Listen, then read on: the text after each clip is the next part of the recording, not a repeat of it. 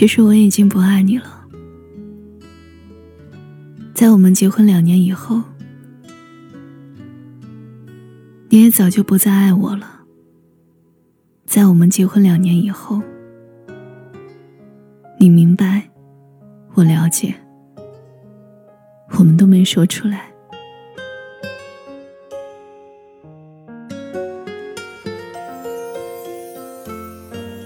我是在客厅，你是在卧室。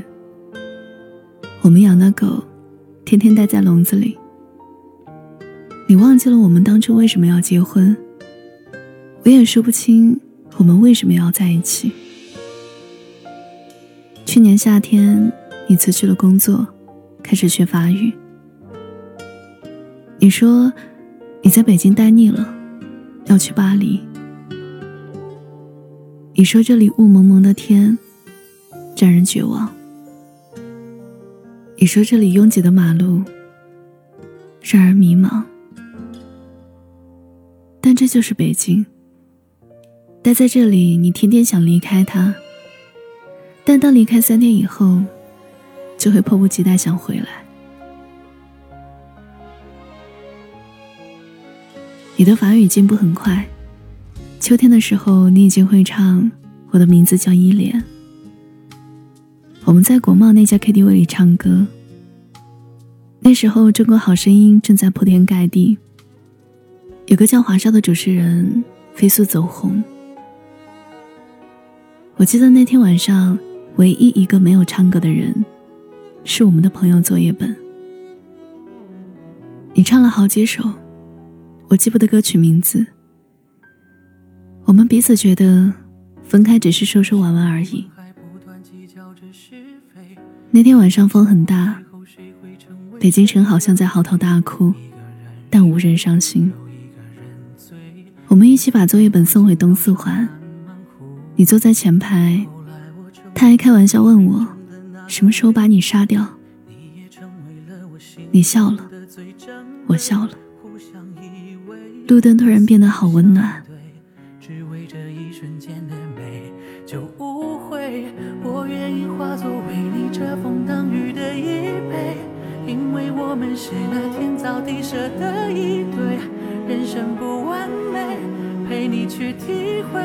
用时间熬出幸福的滋味，我愿意画一棵树，让你安稳的依偎，因为我们是要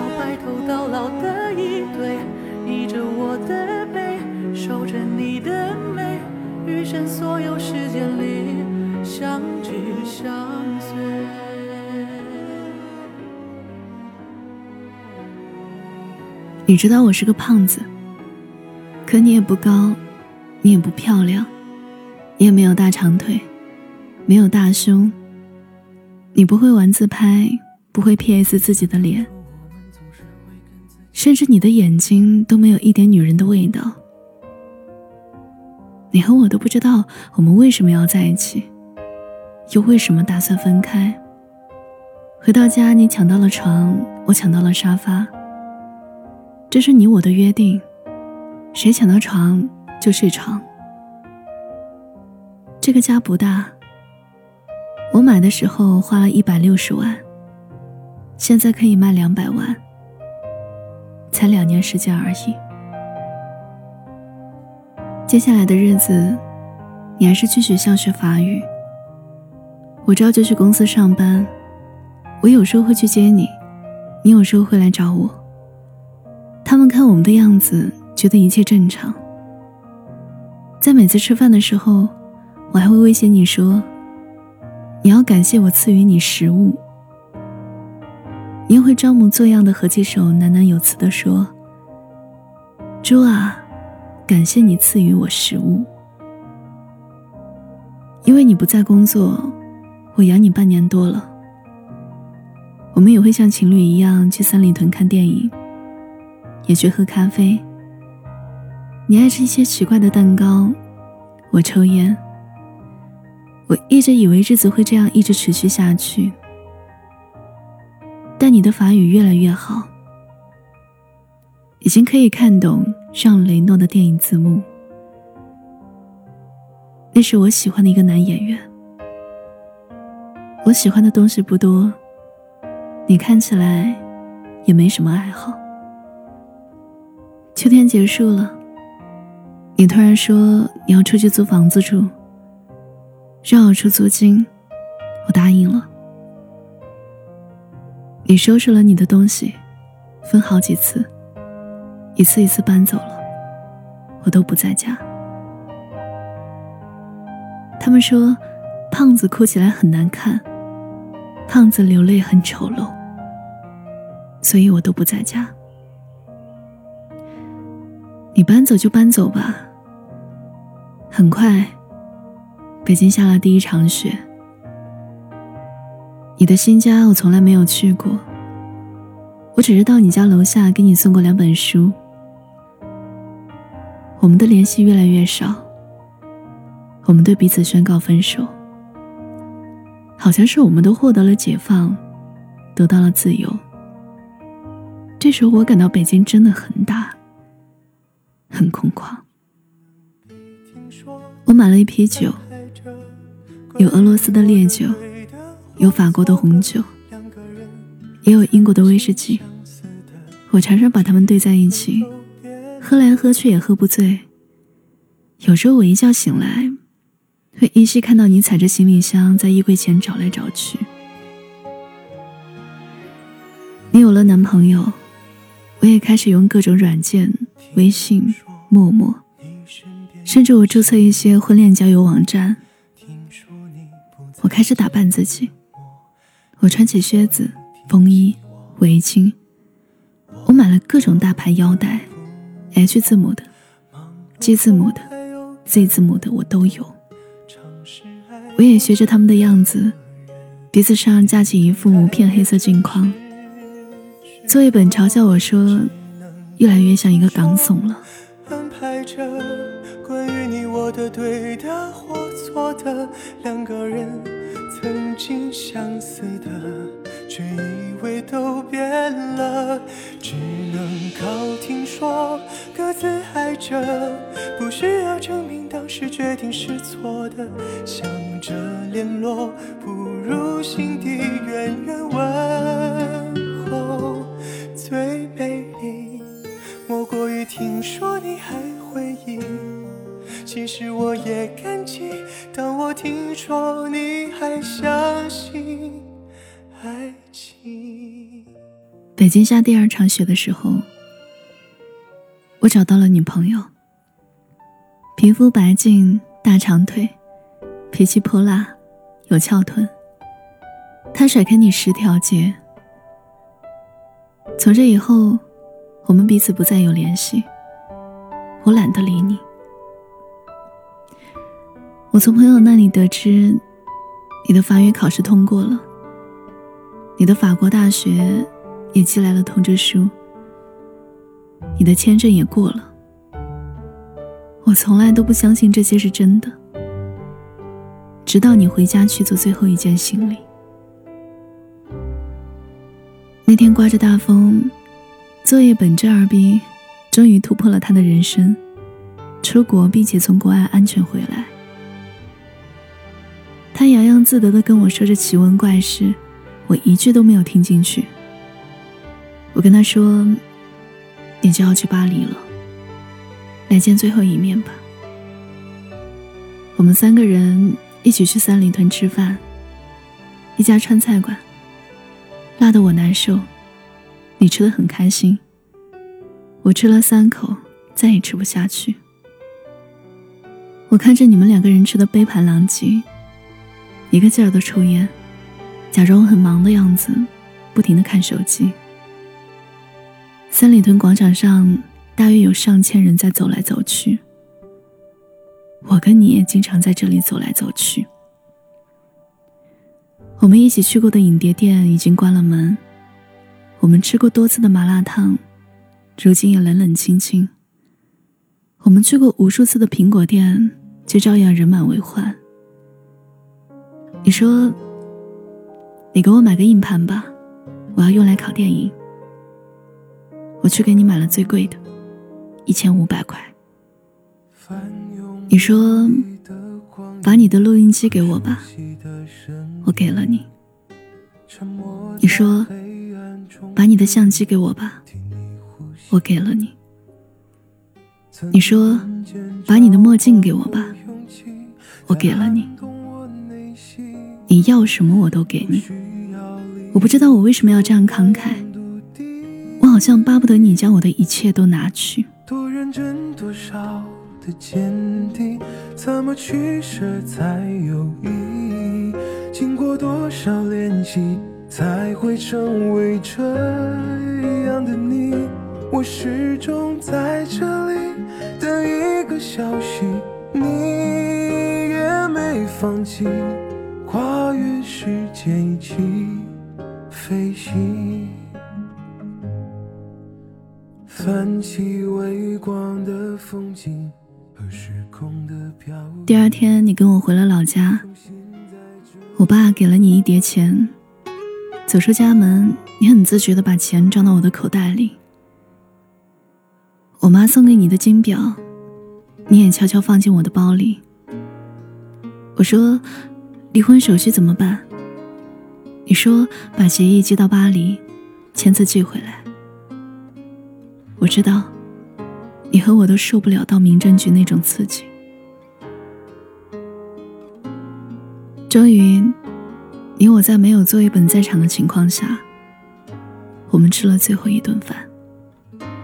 红酒对撞，两年已逝，你我相视无话。你感谢我这两年对你还算不错，我假装祝你一路顺风。说过去的都过去了，愿你有新的开始。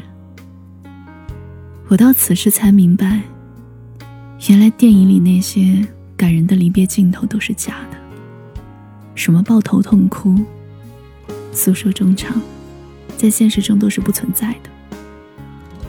我以为我不会觉得难过，直到这顿饭吃完，我突然发现，你我都没有动筷子。我只是不停的问你：房子租好了没有？学校安排好没有？带好药物没有？手机、相机、录音机充满电没有？护照、机票放好没有？我问的都是这些话。你说我唧唧歪歪、絮絮叨叨，不像前任老公，像前任老爸。你看，我从来就没有说过一句挽留你的话。我们竟然也都没有挽留过彼此，照样是我买单。我在心里说：“这是我最后一次为你买单了，这也是你跟我吃的最后一顿饭。”第二天，我没有送你去机场。我知道，送你去的那个人不应该是我。我还是去了机场。我躲在 T 三的一个角落，我想着再多看你一眼。你长得不漂亮，你没有大长腿，你没有大胸，你皮肤不白，你个子很矮。可我就想再看你一眼。无数人在机场分别，有的人拥抱，有的人挥手，有的人只是用眼神对撞一下。我没有看见你，没有伤心。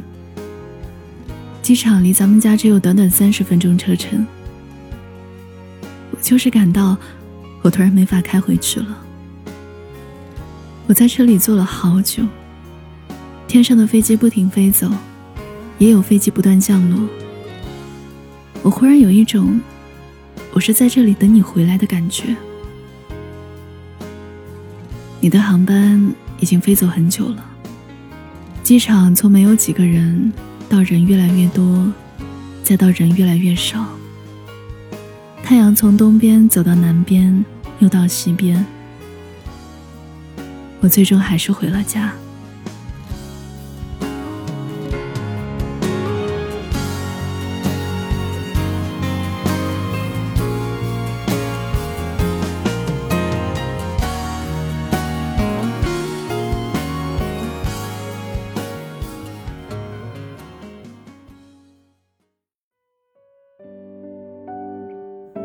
我坐在沙发上，这时我发现，咱们只有六十平米的家，是那样大，那样空旷。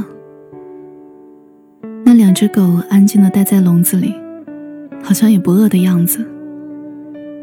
我的女友今晚没来，你的男友也没陪你去巴黎。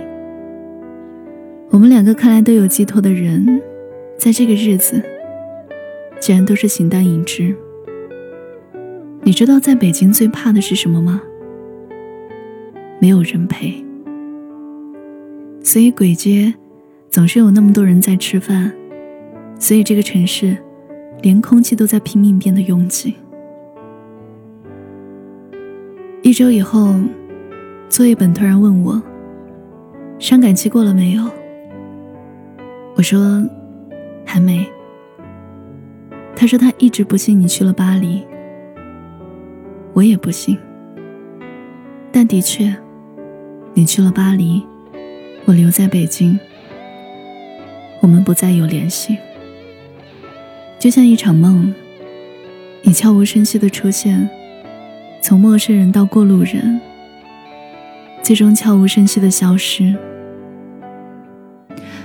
今晚的北京，外面的大风像风铃一样嚎啕大哭，暖气已经停了。真冷，我永远不会为你而哭，也不会掉眼泪。他们说胖子哭起来很难看，掉起泪来很丑陋。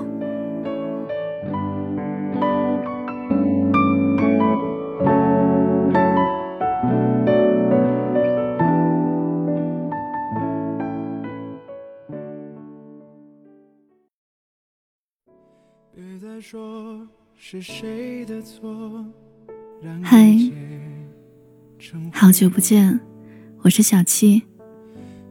你最近过得还好吗？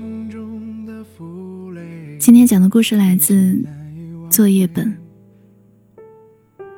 收听更多节目，你可以搜索微信公众号“七景”，就能找到我。你总以为要体会人生，就要多爱几回。与其让你在我怀中枯萎，宁愿你犯错后悔，让你飞向梦中的世界，留我独自伤悲。与其让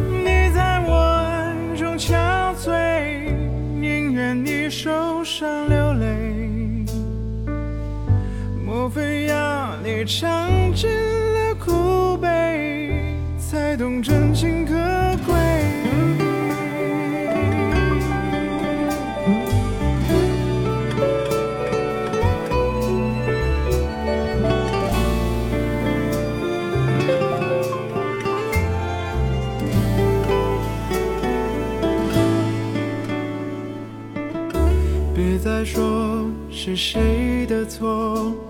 让一切成灰。除非放下心中的负累，一切难以挽回。你总爱